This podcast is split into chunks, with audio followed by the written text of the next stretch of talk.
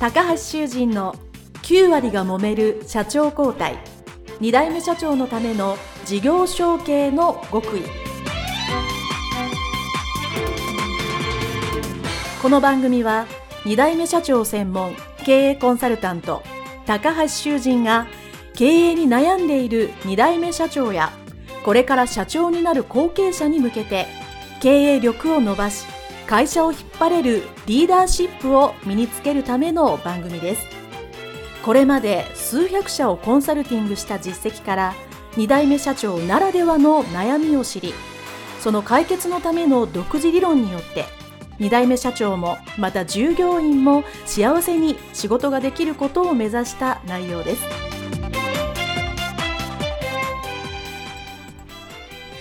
皆さんこんにちは。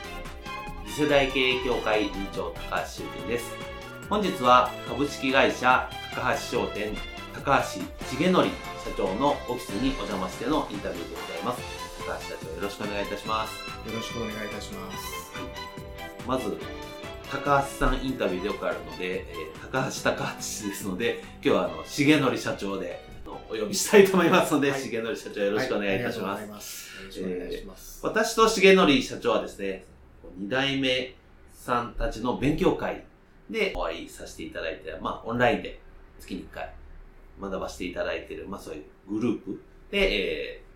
ー、交流をさせていただいております。ではですね、まずは重成社長から、この株式会社高橋商店の紹介をよろしくお願いいたします。はい。私ども株式会社高橋商店は昭和38年の創業になりまして、私が3代目になります。で、都内、大田区を中心にガソリンスタンド2店舗の経営をしておりまして、まあ、それ以外に石油製品の配送ですね。えー、具体的にはあのガソリンスタンドに来れないような建設現場の重機だったり、発電機だったりとか、あとは工場のボイラーだったり、そういったあの燃料を使うところに石油製品をお届けするというようなことを事業としてやっております。はい。ありがとうございます。羽田空港の近くといえばですね、全国の皆さんは分かりやすいかと思うので、そこにですね、大きいガソリンスタンド最近ね、ガソリンスタンド、なかなか減ってる中、すごく長く経営されてるなと思っております。先ほどまあ、昭和38年からということで、じゃあ、えー、3代目ですから、おじい様が、まあ、始められたそうですね。はい。最初から、まあ、ガソリンスタンドで、この場所で始められたんですか？そうですね。もともとは、あの、羽田空港ができる前に、あの、海苔の養殖業をやってたんですね。江戸前の海苔をそこで作ってたんです、はいはいはい。で、空港がこう拡張して大きくなるっていうので、その海苔の養殖業ができなくなるっていうことで、うん、海から丘に上がって商売、まあ事業転換を図ったわけですね。はい。で、そこで、ちょうど昭和38年ですから、オリンピックの第1回東京オリンピックの前の年ですので、まあ、これからどんどん高速道路も整備されていって、モータリゼーションが加速していってっていうところで、先見の明でガソリンスタンドを始めたんだと思います。なるほど、すごいですね。まあ、ちょうどその時ですよ。私もたまたま関係性があるのでガソリンスタンドのね、南さん、三代目さんよく存じ上げているんですけど、やっぱりちょうどその頃にわーっとすごく全国で増えて。そうですね。今は違いますけどね、昔はそのコンビニより数が多いみたいなこと言われてて、すごくいい時期もあった中、まあ、かなりね、厳しい状況にもある、頑張っていらっしゃるということなんですけど、まずその、重則社長の子供の頃から聞きたいと思うんですけども、はい、まあ、三代目ということは、その、まあ、お父様が引き継がれてということなんですけど、小さい頃からやっぱり自分が跡取りだとか、このガソリンスタンドを引き継ぐんだみたいなことは思ってましたか？うん、やっぱり幼い頃からそういう意識はね。意識は。それはお父さんとか、もしくはこのインタビューで一番よくあるのはおじいちゃんとかおばあちゃんに言われたっていう人が一番多いんですけど、そういうなんか言われた経験人から言われたことはないですね。ない、ないんですね。ただ、私自身が長男ということもあって、うん、いずれは継がなきゃいけないんだろうなっていうような、まあ、見えない圧力と見えない圧力が。なんとなくそういう空気感が漂ってたかなっていうのは、もう幼い頃から感じてました。うん、なるほど。あとは、まあ、小学校とか中学校とかこうだんだん大きくなって、まあ、いいよいよまあこう仕事をするとか社会人の手前の高校生とか大学生ぐらいになるとやっぱりこう自分なりの夢もあったうんガソリンスタンドをまあ継ぐなきゃいけない圧力もあるけどえでもガソリンスタンドじゃなくてこういうのがしたいとかああいうのがしたいと若かりし頃の夢ってどんなの思ってました？こんな仕事したいそうですね。あの、地域とか社会に貢献したいっていうような意識がものすごい強くて、うん。子供の頃は自衛隊に入りたかったんですへね。え自衛隊。すごい。ただ、それは母親に止められました。それ止めますね。自衛隊に行くか、商売を継ぐかっていう選択になるわけですから、さすがに必死になって止めたと思います。なるほど。でよくこう、ポスターとかに青空指さしてはいはい。若い男女がこう、制服着てっていうのを見て、あかっこいいなと思って。まあ単純に、まあ、かっこいいっていうのは思いますよ、で実際自衛隊に行くないで てえどっかあのサラリーマンとかお勤めはされたんですか？そうですね。大学出てから外資系のコンピューターのメーカーにお入りまして、そこで8年ほど、まあ修行というか、いろんなことを学びました。えーそれはそのコンピューター業界に行こうと思ったのはどうしてそう思われたんですか？まあ常に今までもそうなんですけれども、人生の分岐点に差し掛かった時には、いずれ会社を継ぐんだからっていうような意識でうんうんうんうん選択するようにしてたんですね。はいはいで、まあ、就職活動の時もそうなんですけれども、あの学生時代、ほとんど勉強らしい勉強っていうのはしてなかったので、このまま社会に出たら、何のスキルもない人間になってしまうなっていうふうに感じていたので、当時の就職雑誌で、短期間で成長できる会社っていうところを中心にあの就職活動してたんですね。はい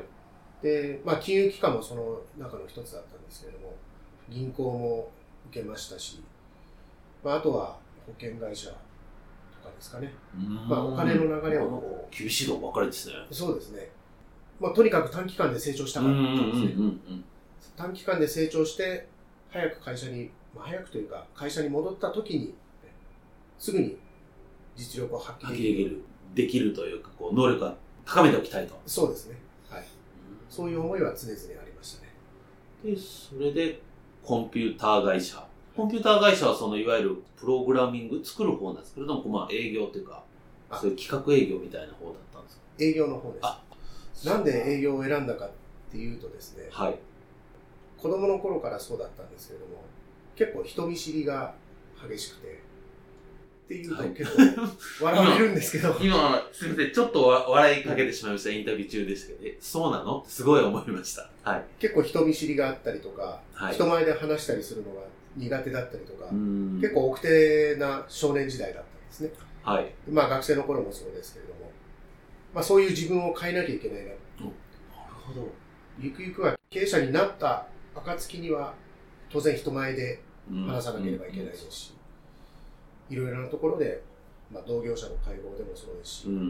いろいろな発言を求められるんで、そうですね、そういう場面多いですね。そういった時にもこう躊躇なく話せるようにうん。なるには、やっぱり営業をやるのが一番早道かなすごい。ということでもの、すごく考えてますね。そうですね。なので、自分の弱点を克服したいがために営業をあえて志望して、っわー、すごい。ていうことで、8年間営業をやりました。外資系の営業、まあこれを聞いてるリスナーの皆さんの僕と同じようなイメージだと思いますけど、まあ相当ハードというかもう本当にものすごい働かれて、ノルマって言い方変です。まあ目標とかやることもすごい多様だったんじゃないですか。毎日本当にタクシーで帰るような、今じゃ考えられないぐらいのブラック 環境で残業を毎日行いながら業務をこなしていたっていうような形ですかね。とはいえ、やっぱり経験を積まなきゃいけないので、まあ、そういう過酷な労働環境とか、いろいろなこうクリアしなきゃいけないハードルとかも、今にして思えば全部糧になってると思うんで、うん、うん。非常にありがたかったなっていうふうには思いますね。あと、ノルマもですね、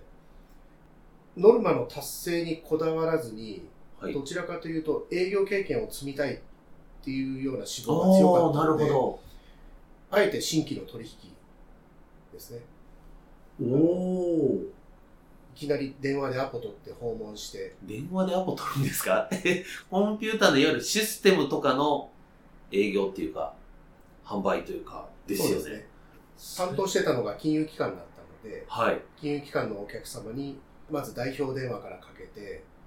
えーシステム部門につないでもらって、うん。でそこから担当者につないでもらって、はい。営業の売り込みをして、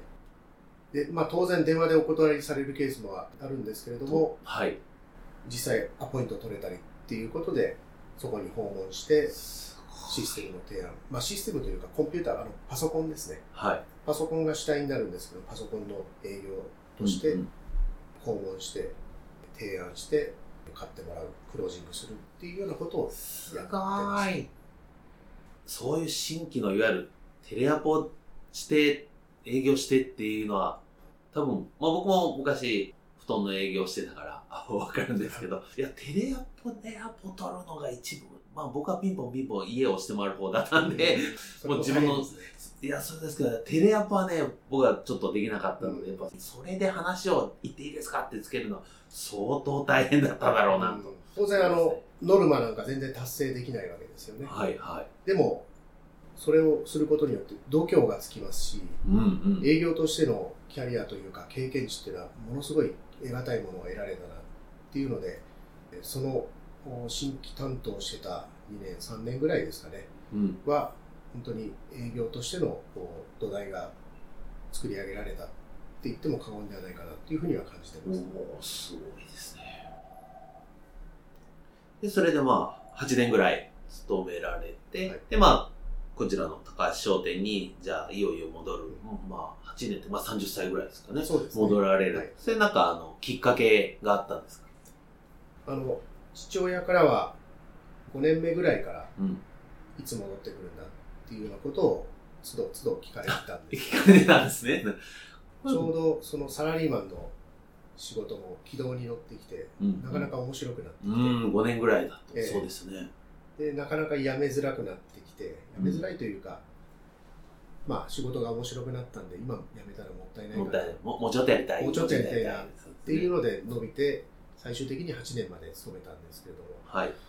当時うちの会社にいた、まあ、うちの会社というか今のこの会社にいた、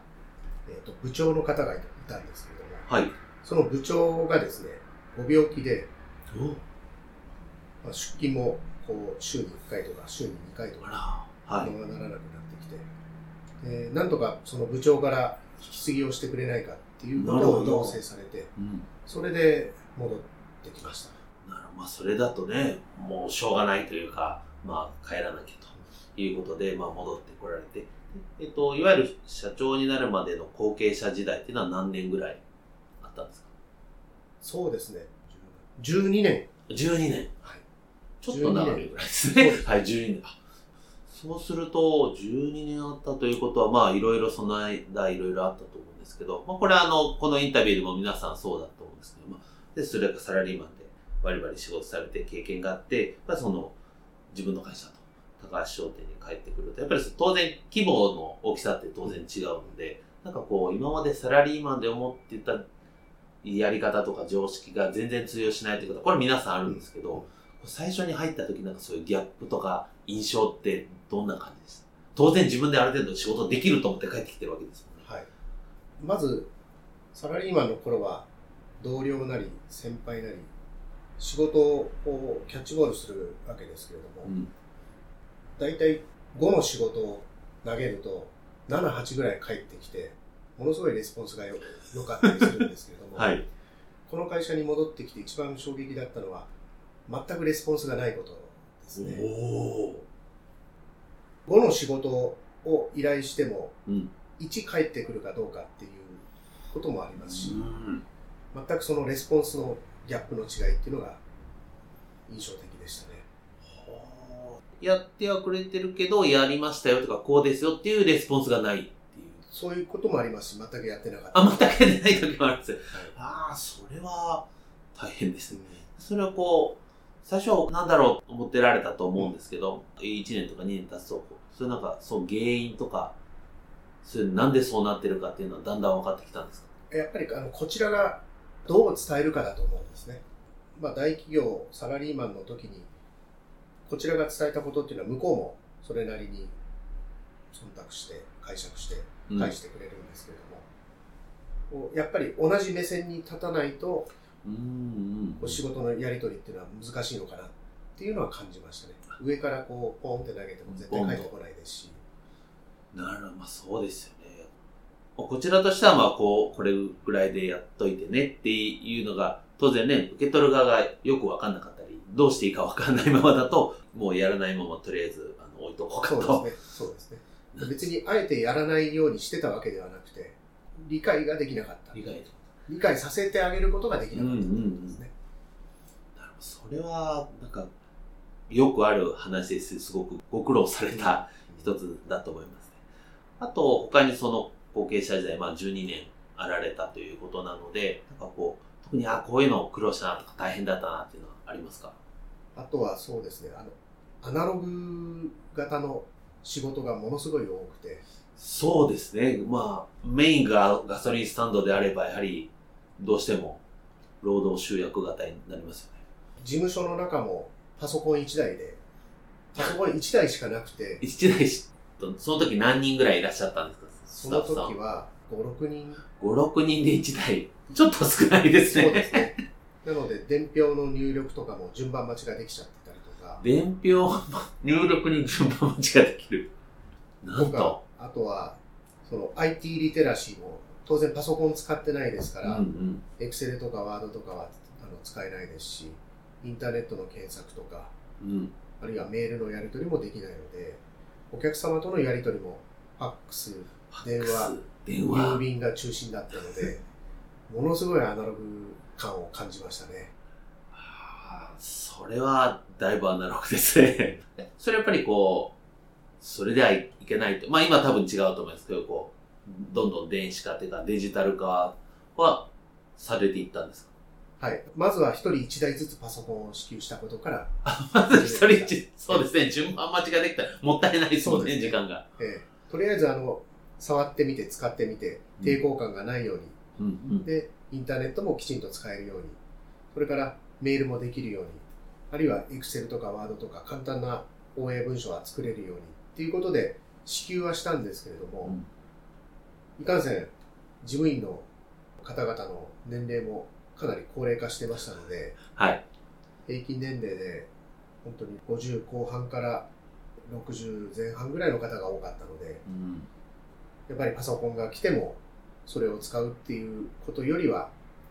日常業務をこなすことに精一杯になったうんっていうような印象がありますね。今だとね、あれですけど、そその当時の50代の方って本当パソコン家にないとか、触ったことないとなると、いきなり触れって言われても、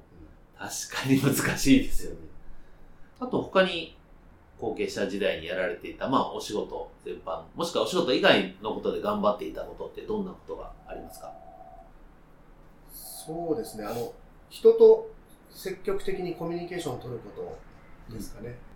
取引先、まあ、仕入れ先だったり、はお。客様だったりうん。あるいは同業者だったりとか、うん。あとは同じ経営者の仲間だったりとかはい。後継社長のゆくゆうんくはうん会社を継ぐっていう仲間だったりとか、はい。そういった人たちとこう人脈作りっていうんですかね、うんそういうこう人との接点を増やすっていうことを一生懸命やってましたね。まあガソリンスタンドとね、このリスナーさん、皆さん聞くと、まあ当然こう、一般の方が給油するっていうイメージもあろうかと思いますけど、先ほどちらっとおっしゃったように、まあその工場現場とか、そういうこう法人の取引もあるということ、まあそこにやっぱり、うん、まあ関係性というか、まあ営業したり、人脈を作るっていうのは重要ですね。そうですね。ガソリンスタンド店頭はどちらかというとあの B2C のビジネスモデルなんですけれども、法人のお客様がうちの会社の場合多いので B2B が多いんですね。で B2B ってどちらかというと信頼関係とか、うん。まあ、価格で選別されることも中にはありますけれども価格以外のところで信頼関係でお客様に選んでいただくっていうことが多いですので、うん。そういう信頼関係を構築することに一生懸命尽力してましたね。うんそうすると、まあ、後継者時代が、まあ、最初はまあ、そういうお仕事から始まって、こう、だんだん、こう、12年経つと、だんだん経営とか、まあ、全体に関わるようなことになっってきたと思うんですけど、社長になる、まあちょっと前ぐらいですね、後継者時代の後半っていうのはどういうお仕事というか、どういう感じでされてたんでしょうか？そうですね、あの、人事労務。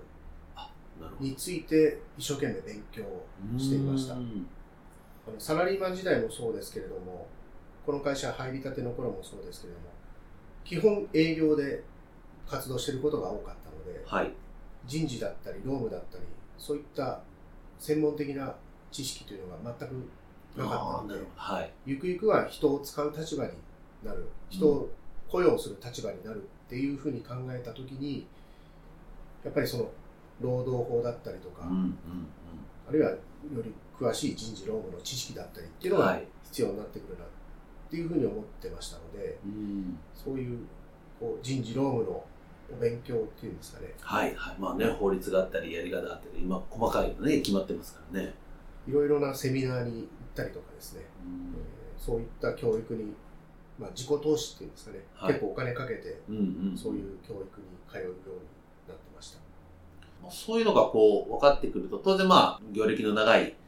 会社さんであるので、当然まあ今までのやり方でまあ、うまくは来てると思うんですけど、そういうやっぱり法律とかそういう知識がついてくると、あ、ここもっとこうした方が、別に悪いわけじゃないけど、でも合わせた方がいいとか、こう変えた方がいいっていうのは、いろいろ気づいたんじゃないですか？そうですね。一番問題だと思ってたのが、人によって給与がバラバラだった。ああ、はいはいはい。まあ中小企業なんで、他の会社の方も多分そうだと思うんですけれども、会社の業績がいい時と悪い時で、うん。いい時であれば給与水準高めに採用するんですけれども、うん。悪い時だと低めに採用したりとか、なるほど。はいはい。あの人によって待遇がある程度統一はされてたんですけれども、うん。若干のばらつきがあったんですばね。なるほど。まあ、それは現実的にわかりますね。はい。なので、それを統一するっていうのも大きな仕事になるかなというのは、まあ、社長になる前の課題だなっていうふうには思ってました。はい。ありがとうございます。あと、まあ、後継時代。まあ、ちっちゃなことでもいいんですけど、特にこういうのしてたとか、こういうのに困ってたっていうこと、他に何かありますか？先代の社長ですね。はい。私の父が社長をやっていた頃は、うん。すべてトップダウンでうんうんうん。あの物事を決めてたんですね。はい。なので、例えば、従業員の方が何かこう困ったことがあったりとか、うん。あるいは何か必要なものが発生した場合に、うん。すべて社長にお伺い立ててたんですね。おー、はいは例えば文房具が何々がなくなりましたと。何々が欠品しましたとか、っていうのも、はい。すべて社長にお伺い立てて、お伺い立てることはよくあるんですけど、今、文房具そこのレベルかと、だいぶきっちり全てまでお伺いを立てる状態だったんですね。でトップダウン型の組織で、あの全て社長が決めてっていう組織はやっぱり強みではあると思うんですけども、うんうん。その社長がいなくなった時に組織が崩壊するというか、うんうん自分たちでやっぱり考えられないとダメだなっってていうふうには課題だと思ってましたので、いかに自立型の組織に変えていくか、うんうんあるいはボトムアップ型の組織に変えていくかっていうのも大きな課題だなっていうふうには感じてました。はい。おそらくそのあたりは、社長になられてから、いろいろやられてると思うので、それはまた後半に聞きたいと思います。前半ですね、後継者時代たくさんお話をいただきましてありがとうございます。高橋重則社長のインタビュー前半ですね、一旦ここでお別れしたいと思います。どうもありがとうございましたありがとうございま。した